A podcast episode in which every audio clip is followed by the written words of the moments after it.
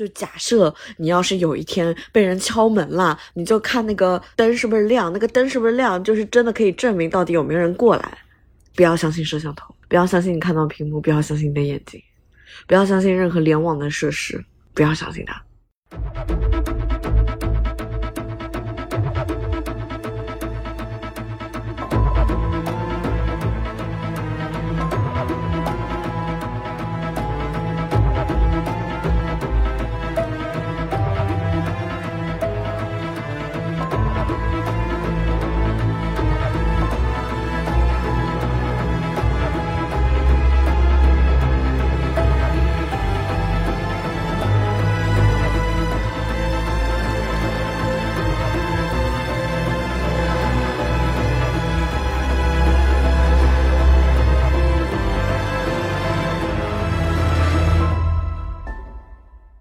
欢迎来到英美剧漫游指南，我是陆小鸟。最近我喜欢的剧是《夜访吸血鬼》。Hello，大家好，我是凯。我最近很努力的在看《力量之戒》。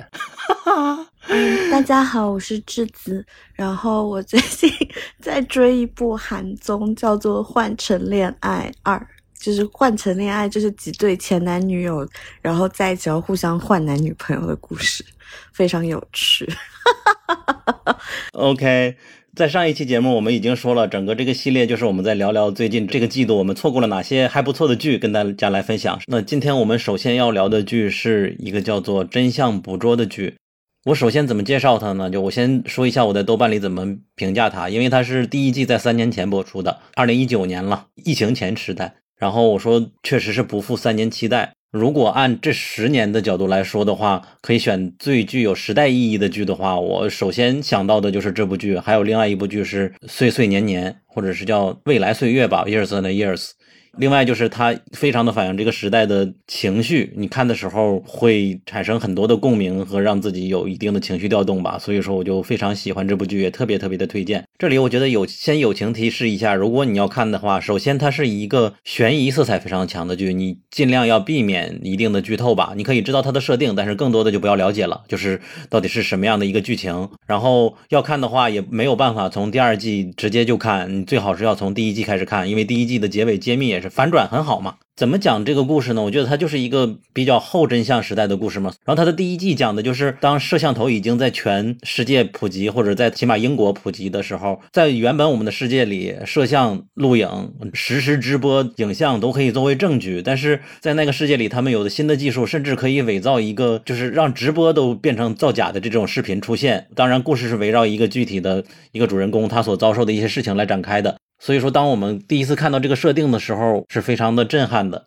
好啊，刚刚小鸟提到是后真相时代，但是其实我会觉得这个故事会成真，或者说我们看完这部剧会这么的觉得它意志的深刻，除了资讯在网络时代很容易被篡改，以及等等这些元素之外，我觉得。自从可能九幺幺之后，甚至自从到我们现在越来越极化的这样的一个整体的，呃，不管是国际或是各个国家的社会当中，就是讨论呃社会真实的这个元素变得越来越的重要。然后我觉得在看这部剧的过程当中，全世界的不同的观众一定都会有不同的根据剧情对于自己所身处的社会的一个非常直观的映射。就是那个剧情虽然是发生在英国，但是它是非常普世性的，它是。就是照应一个非常深重的社会危机的，而且第一季给了一个非常深刻的故事跟这样的一个科幻的想象，但是第二季它把这个更加加深了，然后戏剧性更加加强，而且更加谨遵实现的来告诉我们，OK，现在在包含 AI、包含呃 Deepfake 这样的一个新的技术真实存在的这样的一个情况之下，人类社会有可能会面临的呃更加直观的危机，以及就是在。诡谲多变的这样的一个更加极化的世界当中，国家和国家之间、人和人之间交流和相处，可能都不复以往的那样的一个淳朴的状况了。质子，你可以补充了吗？我在想，我有什么可以合法补充的地方？这样讲哈，真相捕捉里面它充斥的就是各种摄像头。然后，因为我现在所在的产业是建筑嘛。建筑的话，它其实比如说每一个不同的地区，它都会有一些建筑条款啊、建筑法规啊。在以前的话，你是比如说它会对你这个房间的大小啊、空间啊、你这个光照的 level 啊，以及你比如说马桶、洗手盆在哪里是有一个规范的。但是现在呢，你会发现它会出来了很多规范是跟摄像头有关。你可以用什么规格的摄像头？你摄像头需要摆在多高？你摄像头应该摆在哪里？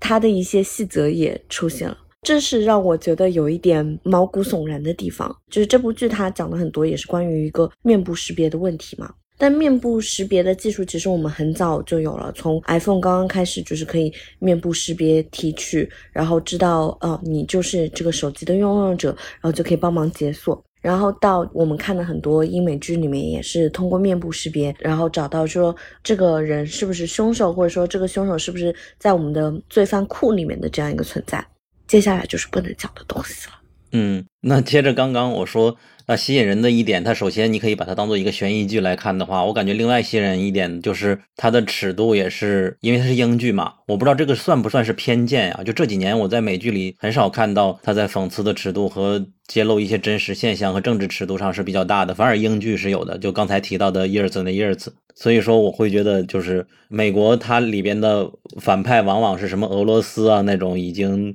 快成为时代的废墟的国家了，而这里边他无所谓提哪一个。国家哪一个国家都不怕得罪的，我觉得这是英剧的一个很难得的地方。你的大英帝国还是你的大英帝国？你什么意思？The Good Fight 不算吗？我觉得另外一个点还是就是要比较在于英剧，或者说以 BBC 定位的这一部《Capture》，它的作品的形制上来讲，它没有那种连续剧集的桎梏，而且它一季只有六集，而且它可以阔别三年之后再给你新的故事，所以本身它的那个。结构上就比较像是接近于美剧的限定剧，又或者是呃类似于电视电影的那个方式，所以它跟主流的美剧相比，绝对是没有那么多商业上或是政治上的公关上的那些压力。然后，而且我确实觉得，我也同意，就是从英国的视角，确实可以在呃国际政治的这个范围之内，给出一些。很不一样的故事的演绎吧，因为本来刚刚其实提到这部剧集它是悬疑剧，但是其实更深重的它还是有包含谍战和政治惊悚，甚至包含一点科幻的这些元素在里面。然后我我我非常同意小婉刚刚讲它的讽刺的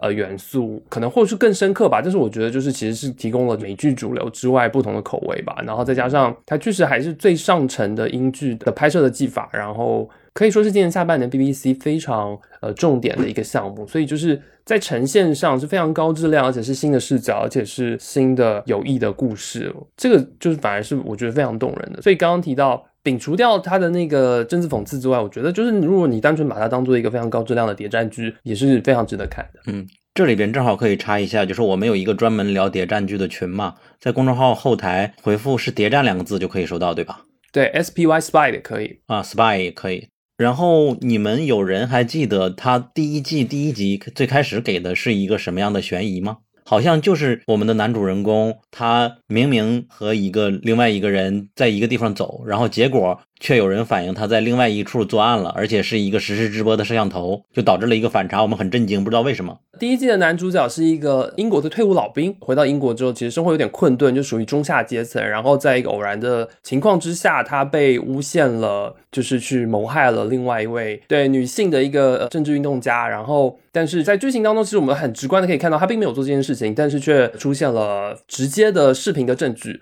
然后根据这个视频证据的源头，以及创造这个视频证据的背后的一系列的事例，其实就是展开了整季的故事。对，在之后的剧情我们就不好太剧透了嘛。我问这个问题是，他在每一季的开头都有一个让我们很难以忘掉的悬疑，在第二季的开头也是，就前几分钟就有了嘛。它像甚至像恐怖片一样，就是一个比较持有意见的分子，然后他在自己的酒店装了各种监控来看有谁来到自己，每天都如坐针毡。然后在第一集前五分钟吧，就眼看着他看着摄像头里边的电梯门开了，但是就是看不见人，一点一点的有人进去，然后再来到他这个楼层，这个楼层他那个灯还是你走在哪里哪里就亮，然后就看到那个灯不断的亮到这里，亮到这里，一直亮到自己的门口，所以说就特别像一个恐怖片的经典开头。所以说我们就不知道为什么到底是什么技术导致了这样，这是一个非常拉起别人好奇心的一个开头了。然后我想说的是。从观点层面，我觉得第一季的结尾揭露真相的那一刻和第二季的结尾如何揭露那个真相有一点异曲同工之妙，就是它实现的方式还都是用笨方法解决了现代科技的一个问题，这种反差是非常迷我的。这算剧透吗？嗯，你前面讲到第一集的那个开头应该算剧透。没有，我觉得看过剧的听你那句话可能不是很。就不够过瘾，然后没有看过剧的可能根本听不懂你在讲什么。啊，对，就是因为真相捕捉，它其实第一季和第二季它都有在讲，包括我们刚刚讲的摄像头嘛的安装，然后它有讲到就是一个 deep fake 的东西，就是 deep fake 的话。早期时候我们在很多 A 片网站上，你就可以找到就是 deep fake，然后有人用这个技术去。做一些就是你喜欢的女爱豆和 A 片女主的一个相结合，然后到现在的话，这个技术慢慢它进行一个成熟化了，所以就是这个声尾技术它就是可以假装很多所有的人和事物，然后进行一个矫正。然后在这部剧里面呢，英国的反恐局和美国的 CIA，它用这种声尾技术去进行了某种程度上的校正，而这种校正呢，就是比如说呃，把小鸟的头安在凯的。身上让别人都觉得说凯做的事情不是凯做的，所有都是小鸟做的，对，就是类似，就是做一个比喻这个样。然后他这种移花接木会让我们作为观众会觉得可怕的一点，是因为一个单独的个人拥有这种技术，你可以跟他打官司，但当一个国家机构有这个技术的时候，你就非常的无所适从。因为一个国家机构，它能拥有的资源是远远超过任何个人拥有的资源的，所以当非常惊悚的技术和极大的一个权力差异结合在一起的时候，你作为一个有三观、有常识的人，你怎样维护一个内心的和平？对，所以从理性上来讲，无论是第一季的受害者，还是第二季的受害者，这个议员，他们在被构陷的时候，我觉得是没有办法去证明自己的。就是这个单词叫什么？叫 correction 是吧？是翻译过来是叫校正吗？校正。我记得最开始第一季的时候，有的字幕组还把它翻译成移花接木了。然后 一旦你被校正，这个校正而且是国家官方有一个专门的部门专门执行这些校正。他是既当裁判又当演员的，所以说就很难去反抗。但是这里边他给了一点希望，就是我们的女女主角嘛，之前一直没有说，她就是意外了解到，她本来是一个普通的 officer，但是她意外了解到 correction 这个存在，然后后来逐渐加入他们。他认为这件事是不公平的，呃，觉得国家不应该这样来使用这个东西。所以他是想要去揭露它，这是另外一条主线。但是纯理性的来讲，感觉可能性也不是很大，因为他在一个系统里不一定能够做到的样子。哎，我跟你们讲一个很有趣的知识，我不知道就是适不适用于你们人生，就是就是他这个剧里面，比如说第一集里面出现的一个状况，就是你从摄像头是看不出有没有人的，但是它里面的场景不是有个光影吗？就是。虽然说没有人，但是光在一点一一个灯一个灯子在亮，就是你就知道说这里肯定有人，因为没有人的话，这个灯是不会亮的。但是因为每个大楼里面它的那个关于所有灯光的 control，它都是不联网的一个状态，所以作为骇客是很难焊进那个灯光系统里面。所以每个光里面，它如果是一个走过去人，它就会亮的那个灯，它本身要不就装了 occupancy sensor，要不然就装了 vacancy sensor。那种 sensor 的话，它不联网，所以只有实际的物体过来的时候，就是证明就是说真的是有实际的物体过来了，而是骇客不能侵入的一个状态。你懂我的意思吗？讲的是不是有点奇怪？就是我也不知道这个知识能够给我们有什么用处。就假设你要是有一天被人敲门了，被人请喝茶了，你就看那个。灯是不是亮？那个灯是不是亮？就是真的可以证明到底有没有人过来。不要相信摄像头，不要相信它，不要相信你看到屏幕，不要相信你的眼睛，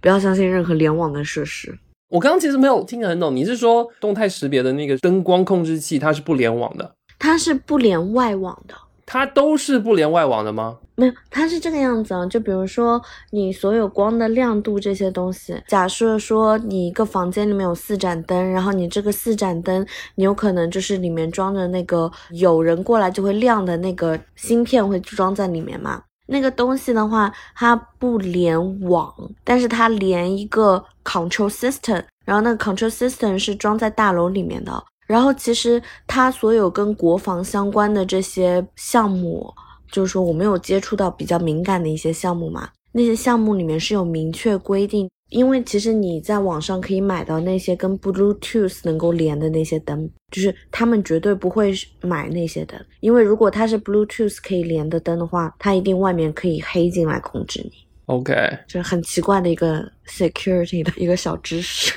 大家不要买那种 Alexa、Google 控制得了的灯，买那种灯的话，你们家灯亮不亮，这真的不是你决定的。回归到刚刚小鸟讲的那一段，就是呃，女主其实在这个剧情里面，在整个非常呃写实的，然后有些呃科幻的，然后又非常惊悚的这样的一个大的呃故事背景之下，女主的整个经历以及女主所展现的那种对于这种残酷现状的不满意和反抗，其实我真的觉得他就是带了最后的那么一丝丝的那点那一点理想主义的那样的一个氛围在里面。反正我个人是真的是会觉得第二季它后段的有一些的演绎，呃，我可以理解剧情必须必须要有这样的一个结局，但是我会觉得 OK，那个理想主义是其实是有点跳脱呃整个剧情的大的氛围的，但是。我们终究还是要要有一点这样的心态，或要有一点这样的那个火苗在，因为故事里面所描述的那整个科技集权的这样的一个体制，实在是太难以撼动，而且它必将到来，而且就是现实当中，它就一步步的在正在接近我们嘛。所以在这个部分，其实会越想越多，所以它真的就是你在看完之后，你一定会去思考到你的自己的生活，然后思考到你现在手上正拿着手机，然后。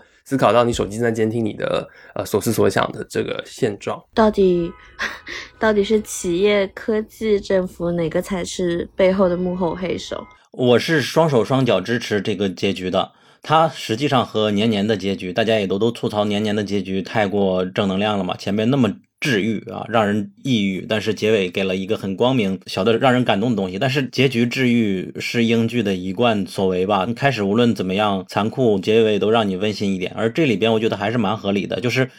他就是主唱的表达嘛。主唱他做这些事情，前面给你展示了世界是这样子的一个下滑的状态，但是解决是怎么样解决呢？总是要有一个声音要发出去。它实际上回归到他们最初建国，或者是整个西方世界构建起来的。那个体系来说，民众的知情权还是最基础的一个讨论。那我们第二季的结局也是一样子的，它就是无论你是什么样的一个难以撼动的这个系统，要想办法让全世界或者全国都知道你们是在这样来 correction 我们所有人的一切的。所以说，他这个表达我还是吃这一套的。我看的时候是非常的感动和激动的，他能够有这样的一个发生。我们总要是有一点爽感吧，应该是这个样子。但是这个我知道，质子好像反而对他失望了一点嘛。有可能是他最后的反转只有十分钟，所以没有把我的情绪扑到位。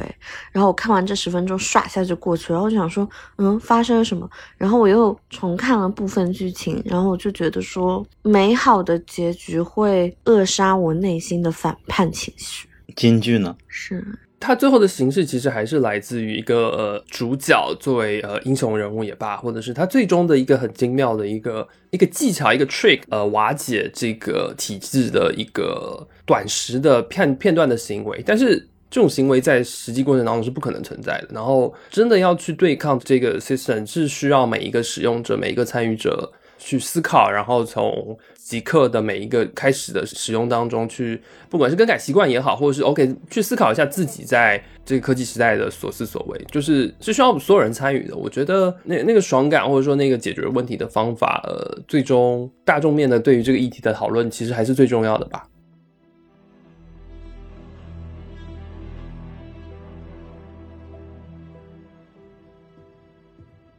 我们的微博、微信公众号和小红书都叫英美剧漫游指南。微博和小红书会发布新鲜的英美剧资讯和新剧观感，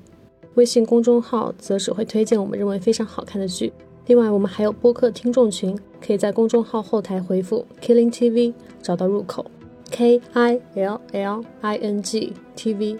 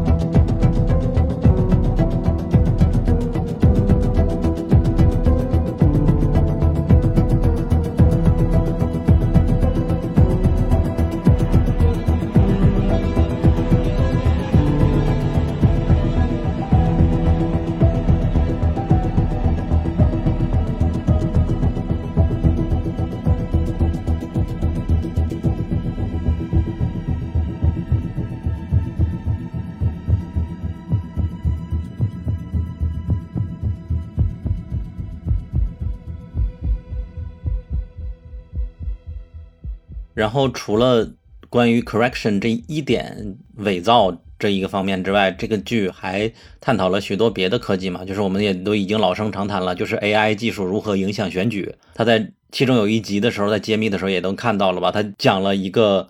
某一个国家，我已经忘了具体是哪里的国家的人，格鲁吉亚，对的，平平无奇的一个人，他在互联网上给左派的人喂的是这个选举人是这样的一个美好的一面，然后给他。右派的人为的是另外一个美好一面，就是右右派的人可能更保守，更对有少数族裔有歧视，那我就给你推这个人他有什么歧视言论。左派这边相信什么的自由，那这边就给你铺垫他是一个很左的阳光的一个一个角色，就导致左右两派的人他们有可能都看到了完全相反的消息，但是他只相信你给我投喂的这一点，就导致他的支持率变得很高。我就非常感叹，就人真的是有双重思想的，他可以完全接受很矛盾的两个意思。并且能够选择自己相信的那一部分，然后给他一个投票。虽然说老生常谈了 AI 左右选举，但是这一段展示的真的是非常让人印象深刻的。我我觉得更深一层的这边，甚至也表达就是在呃这种资讯爆炸的时代，然后社会大众对于公众人物和社会真相的认识，其实并没有因为这个资讯爆炸的时代而变得更加的完整，而是可以变得更加的快速，然后更加极化，甚至片段。然后大众是可以根据一些片段来做出至关重要的决定，所以就像刚刚那个例子当中，剧里面那个例子当中，就是一个非常呃左派的。受众可以看到他左派的观点，会忽略掉他看起来非常荒谬的右派的行为，而右派的受众可以因为他的右派行为就非常的呃支持这个所谓的这个候选人。然后我觉得，不管是之前的我们会更多讨论的那种粉丝经济也罢，或者是到现在很多社会问题，其实我觉得或多或少都真的是真实存在这样的情况，就是大家只会看到自己想看到的，而且只会坚信自己想看到的，然后其实并没有很完整的对于这个世界的认识。或者说，对于很多具体事物的的理解，对，是，唉，人类的癌症，没有，我们现在都生活在一个泡泡里面嘛。就比如说，有时候我会发现，我朋友圈常出现的一些文章，在我的男性朋友身上，就就是他的朋友圈里面就不会出现类似文章。一些关于女权的文章，有可能我们转的很频繁，但是你到别的地方，你就根本就看不到嘛。然后，其实我现在更加偏好看新闻的话。我不会再想看我的手机推送给我新闻，我会去新闻门户网站上先浏览一下，就是大概最近发生了什么新闻，然后 NPR 它播了什么新闻，这样子它有一个筛选，就是我看到的新闻不再是我想看到的新闻，而是不同的地区或者说不同的人他在发生一个什么属性。就比如说你打开那个呃 Microsoft Edge 那个。它出来的那个网址嘛，就是他们 default 那个网址出来的时候，你可以看到新闻，就是有各种不同样的，它 target 的人群是不一样，它有可能有的新闻就是专门是为了非裔看的，有的新闻就是为了专门女性看的，有的新闻就是专门为了红脖子看的。你会看到不同人他想看到新闻，就是说会有多么不一样，走出自己的舒适圈，还蛮有趣。对，就是不要让算法来决定我们要接收什么资讯。对，就跟 Podcast 一样，小宇宙推什么之外，可以去听一些随机的播客。现在我们很喜欢就是搞乱小红书的算法，就是每当发现它只推什么东西的时候，你就马上搜别的东西，把那个算法给过掉。对，说到小红书，小红书是不是其实是一个非常直观的可以跟算法进行干预？因为比如说像微博或者像有些别的社交媒体，它的那个。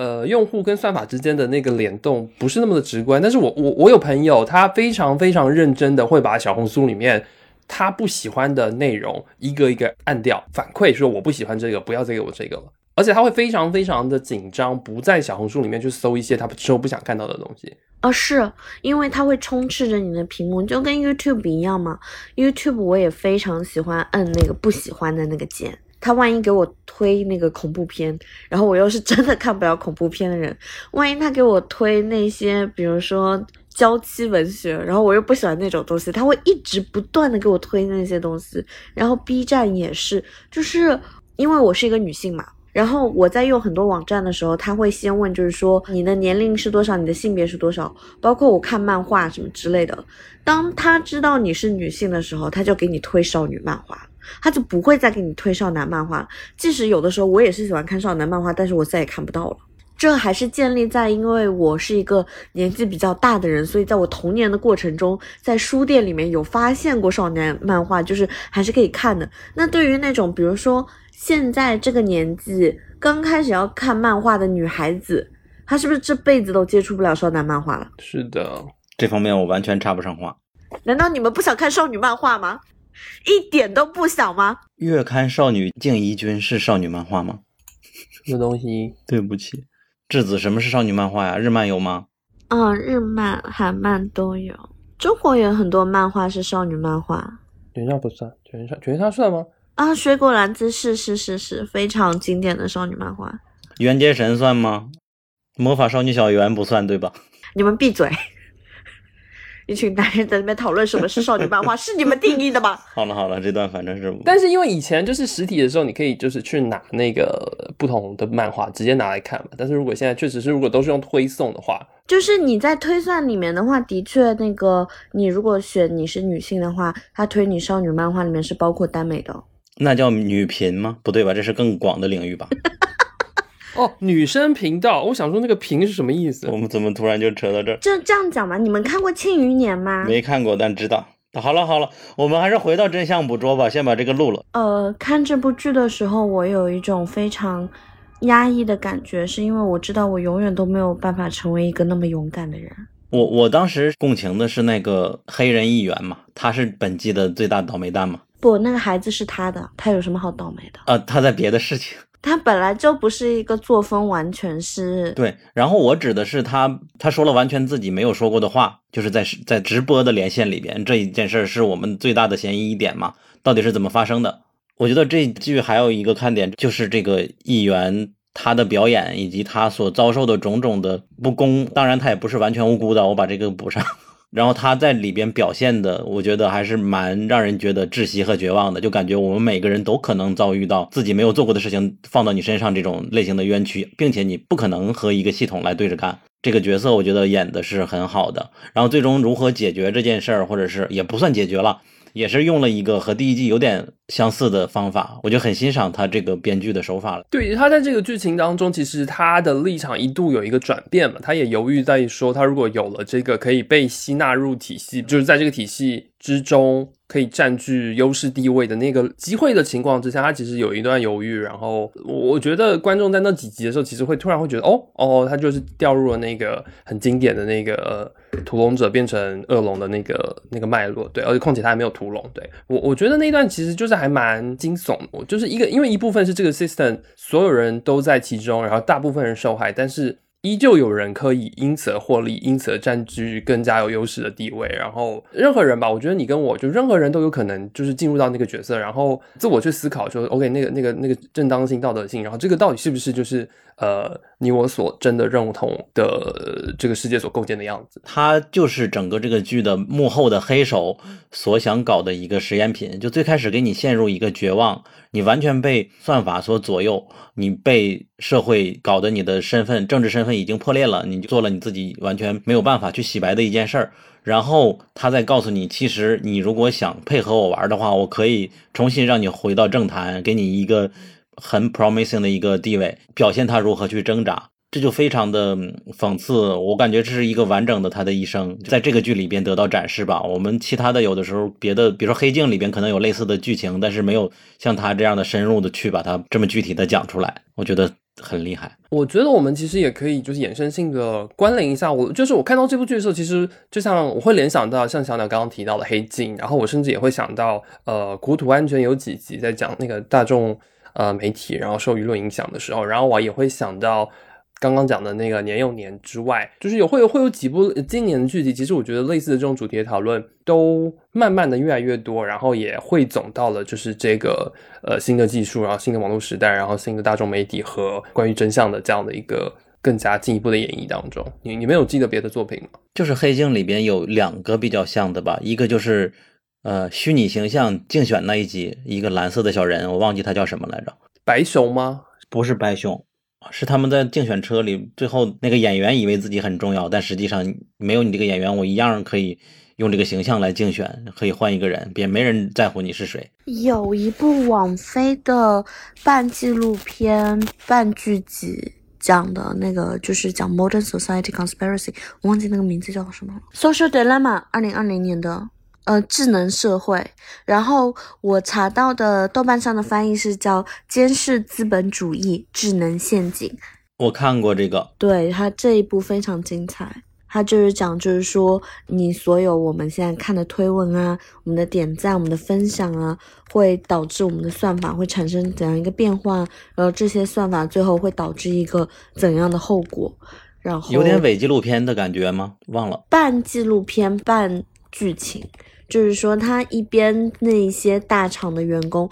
就站出来，就是说我们这些算法在干一些怎样怎样不 ethical 的事情，然后同时他。片段的穿插着有一个男孩子的家庭，他们怎样因为碰到这个算法，然后这个算法导致了他的一些有偏差的行为。好的，那我们是不是可以收个尾了？OK，怎样推荐这部剧？推荐这部那个真相捕捉第一季和第二季，就是相当于说，如果你对你现在人生感觉到不满，对你的所有的处境感觉到迷茫的话，请收看这一部英剧，你会对现在的人生感觉到更加 更加的绝望啊！所以大家小心食用，谢谢。我觉得现在这个年代，接受现实比。活在那个泡泡里要有用的多了，因为灾难早晚会来临的话，你早知道会比别人能够先准备几天。我是这样的感觉，当然也要注意自己的心理健康。如果自己的情绪很难控制，那也避免吧。我是觉得回归到它的类型上面，就是一个呃带点科幻的，然后带点谍战的，真的惊悚的这个这个主题，其实单从视觉刺激，它是很适合那个 binge watch 的第一季、第二季，而且一定要照着顺序，而且一定要完整的看。然后我觉得，单从这个面向上来看，这部剧集其实是今年我觉得类型作品当中可以说是最出彩的，甚至就超过上半年的一些谍战作品。然后从这个角度上来讲，会进行推荐。然后其次是因为它真的就是在完结之后，会把每一个观众带入很很深层的自我的思考，就是在呃使用社交媒体也罢，或者是接受大众资讯，或者是呃如何去跟这个世界交流，这这这些元素上面。可以有进一步的思考是好事情，然后我也觉得涉及到一些比较具体的、精细的那些领域的讨论，maybe 可以跟你的朋友、跟你的一起看剧的朋友，或是跟你的室友、跟你的家人，可以有一些更深层的讨论吧。就是关于现在在社会当中、在新闻当中看到的每天每日夜的事情的一些思考。反正这个是我个人的年度的剧集了，别的是没有办法带给我这么多情绪的。我感觉这种反映时代的情绪。或者是历史伤痕的感觉，只有年年，还有之前也是一九年的吧，叫《反美阴谋》那部剧。但现在看来，《反美阴谋》有点更结合特朗普上台的时代了，离我们远一点了。但是当时给的情绪也是印象深刻的。再就是这部剧，这部剧比别的剧还要阳光一点，我感觉是有希望的。而且它的悬疑和反转是非常具有，不能叫爆米花吧。总之，你如果喜欢到这个类型的话，会很满足。哦，我还想补充一点，就是在看这部剧的时候，非常深刻的感觉到伦敦警察的帅气，已经就是那个伦敦的的那个节奏，就感觉到那个美感。啊，原来凯你的取向是这个呀！啊，感觉到那个美感，就是他，我觉得他比那个《Line of Duty》更深一层的，就是他甚至不是在展现那个，就是他们呃维护正义啊，然后非常有正义道德观啊，甚至不是，然后他甚至也不是完全就展现到这个城市有多美，而是给了一个非常呃流畅的，然后。深邃，然后冷峻，然后但是现代化的的那个伦敦，我会觉得我我不知道，我我不确定 BBC 就是或者说剧创组是不是就是真的是要非常呃，我觉得很投入到那段城那个城市，然后就是是伦敦的剧组嘛。Anyway，就是才能我觉得有些视角上面可以展现出那样的那个城市，然后那样的英伦氛围吧。凯，你千万别去意大利。为什么？因为意大利有一个叫做卡拉贝涅里。就是一群很帅的小哥哥，穿着宪兵的衣服。你不要给凯栽赃开，都可以的。你们觉得看这部剧的时候，觉得自己很没用吗？我没有哎，这是我看直接说卧槽最多的一部剧啊，主要还是没有太带入自己的情绪吧。而且我觉得他很厉害，就是我还是要回归到那个类型片的上面来讲，就是我已经很久没有在电视剧感受到就是这么深重的悬疑跟。故事揭露的时候的那种哇哦，对，就是就是像小奶刚刚讲的，卧槽，对，就是可能在电影可能有，但是电视剧小荧幕很久都没有在就是剧本创作上可以有这么。对我来讲这么深重的解谜的这么刺激的过程吧。在第一季完结的时候，我无法想象它会有第二季。就是我觉得它那个巨大的概念，把整个的问题，就是 deep focus 这个问题已经抛给我们了。再往后剧情怎么发展，需要很具有社会学和政治学相关的想象力。世界怎么发展，我觉得它太超出建构了，因为它没有办法完全架空。它是一个近现代，或者是就和我们现在很相似的时代的，你怎么架空呢？我我想不出来。然后在第二季完结的时候。我一样也想象不出来它会有下一季，但是我感觉它还会有的，因为第二季结尾咱也都看到了，他把这个概念都抛出来了，那接下来世界的会怎么样反应？世界都知道了，那就是所以说我就没有办法想象。但是第二季它的完成又和第一季我感觉是观感是持平的，是一样的，我就对第三季还是充满期待。可能最近看的新闻比较多，大家可能也会感觉到，就是我我觉得跟那个剧集脉络相关的。它第一季依托的是可能三五年前的那个视频的修改的技术，然后这一季依托的是 Deepfake 的这样的技术，然后但是其实最近在看新闻，应该也看到越来越多，就是呃，包含 AI 绘图啊，或者是就是等等的，会感觉到有一波新的就是跨时代会有翻天覆地变化的，就是相关的技术的节点，好像莫名的就是在最近发生，然后。我我不知道 AI 绘图会不会是第三季的一个主题，但是我我确实是可以很都可以感觉到，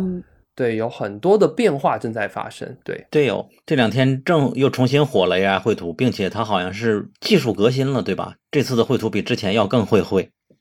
会会，就包括那个我们一直在讲那个 deep fake，就声伪技术嘛。然后之前的话，它有可能会因为就是说跟着你的人脸在变，但你如果手挡着自己的脸一下的话，突然间那个画面会糊掉，然后之后那个画面会不连贯。但现在的声伪技术是可以保证你无论头发怎么乱呐，然后又有被什么物品所挡住啊，你脸部的表情可以是一个持续的状态，而且是很自然的。嗯，最近在那个 TikTok 上有一个很火的 UP 主，他就是一个假的汤姆·克鲁斯在做各种各样的事情，他就是靠这个声伪技术在做。非常牛逼，对，而且非常直接相关的。这两天的那个新闻就是 Joe Logan 的那个 podcast 嘛，他不是对对对对对，去伪造了一个他采访乔布斯的这样的一个对这个节目，它其实就是跟我们现在刚刚谈谈到的这一系列都是相关的，就是这个技术确实就是现在正在发生，而且它之后应用的面向一定会更加广阔。对，现在我们谈的都是社会层面的，而不是政治层面的应用的。对，因为主要技术本身它。是一个中立的东西，对，但是就是因为无法避免的，一定会就是进入到之后，不管是方方面面，都会造成更进一步的影响。唉，就像智子所说，这期节目可能是我们有史以来最丧的一期了。不过还是振作起来吧。如果你喜欢这么丧的一期节目，欢迎去苹果 Podcast 和 Spotify 上给我们一个五星好评。没错。我们最近终于开通了 Spotify，麻烦大家多去关注一下吧。然后也欢迎你来爱发电给我们打赏，支持我们的创作。我们会把收入用于提高节目的质量，比如先给伙伴们买一个好一点的话筒。我们的英美剧年终盘点也正在紧锣密鼓的筹备了。今年我们可能会开通一个与听众一起来票选年度美剧的相关活动，目前还没有想好具体什么样的形式，也请等待我们的进一步消息。另外，老听众们都知道，我们的同名微信公众号都会开始翻译国外的媒体的英美剧的榜单。如果你感兴趣的话，欢迎赶紧过去关注。哦，对了，圣诞前后到跨年的时候，我们可能会选择一天在上海搞一次刷剧活动，同时也作为我们的听众见面会。这也只是立一个 flag 了，到底能不能有，也是看未来的公布吧，敬请期待。最后一件事。我们打算从今年的盘点开始接受品牌赞助，欢迎感兴趣的品牌前来垂询，联系方式就在节目的文稿里。好的，那我们今天的节目就到这里吧，祝大家的生活更加美好，大家拜拜，拜拜，拜拜，谢谢大家。